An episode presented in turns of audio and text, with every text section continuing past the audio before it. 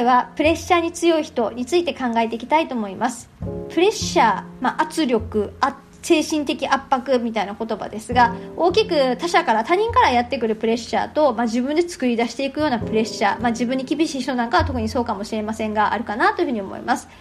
このプレッシャーというものを感じる仕事の種類ということで考えると大きく4つぐらいかなと、まあ、思いついたのは4つぐらいかなと思うんですが1つ目は未経験。やったことがない仕事ってことですね。そして2つ目は経験はあるけどこうチャレンジングな仕事。つまりあ自分の能力超えちゃってるな能力以上かも手に負えるかなみたいなそんな仕事です。3つ目は周囲の期待がすごく大きい仕事ですね。なんかこう社運をかけたプロジェクトみたいなものだったりとか、まあ、そういった、えー、注目されるような仕事。そして4つ目は特性として、まあ、ミスが許されないような仕事ですね。やっちゃったら結構インパクト大きいよねみたいなそういった仕事というのはやっぱりこれに当たるかなというふうに思います。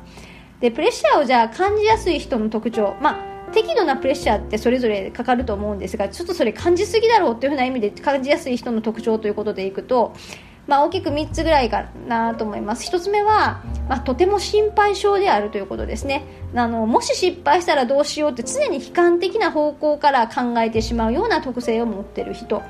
そして2つ目は完璧主義ですね。自分に厳しすぎる場合と周囲から突っ込まれたくないという、まあ、思いが強いという場合があるかなと思いますが実はこれはちょっとこうプライドが高いということなのかもしれませんで3つ目の特性特徴としては、まあ、責任感が、まあ、強すぎて、えーまあ、全部自分でやらないと気が済まないとか細かいことも全て自分の責任だって、まあ、そういった認識は大事だとは思うんですが、まあ、そんなところを感じすぎるみたいなところでしょうか。でじゃあ今度さらにということで、えー、プレッシャー引き起こす、まあ、そういったプレッシャー感じすぎると良くないよっていうところで引き起こす仕事への悪影響みたいなところを考えると、まあ、3つぐらいこれも3つぐらいですね。まずやっぱりあんまり感じすぎると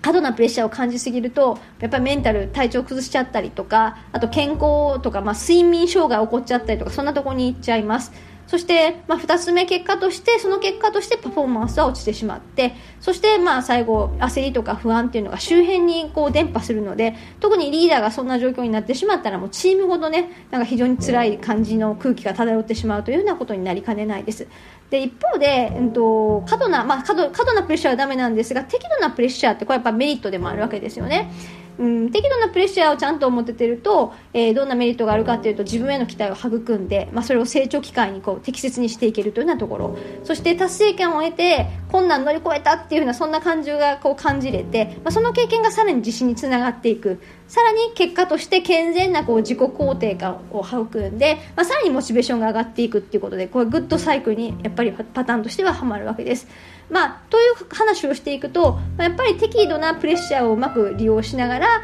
えー、いい形になっていけばいいなというふうに思うわけですがまず、えー、プレッシャー感じすぎるかなっていう方に、えー、仕事でじゃあそのプレッシャー克服する方法みたいなことをお伝えしておきたいと思いますが、えまず1つ目はですねプレッシャーを感じたら何者か。一体その何がプレッシャーなのかってことをちゃんと自分で考えて書き出す。紙に書くっていうのは大事ですね。で、えー、っとまあ、それは他人起因他人って一体誰なのかも含めてですね。上司のプレッシャーなのか上司というよりも失敗したら周囲がどう思うかとか周囲のプレッシャーなのか一体何なのかそれをちゃんと書き出すっていうこととあるいは実はそうじゃなくて自分自身が勝手に作り出した妄想なのかもしれないみたいなこともあるかもしれないので、まあ、そんなことをちゃんと書き出すそして、えー、不安っていうことだと思うんですが一体不安だと何が不安なのか、まあ、そんなことをちゃんと書く大事かなと思います。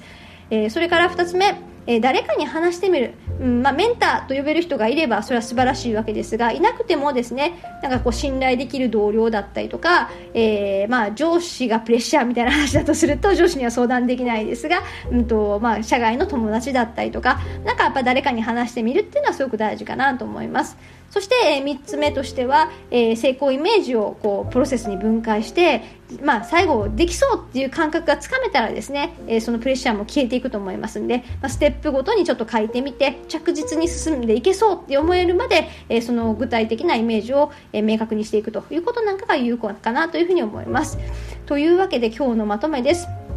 まあ、プレッシャーに強い人っていうのは、まあ、そのプレッシャーの正体を自分でよく理解しています。でさらにいくとやっぱりそのうまく自分にプレッシャーをかけてその力をまあ成長の源泉にしているわけですよね。でこれも実は究極的には自己理解があるということでもありますので、えー、やっぱりね何もかもあの私がずっと話させていただくことって結構自己理解につながっていくことが多いんですがやっぱり自分のことをよく知っているようで知らないっていうのが自分かもしれませんので、まあ、定期的に自分としっかりと向き合う時間を取りながら、えー、深めていくそんなことがとっても大事なような気がします。というわけで今日は以上です。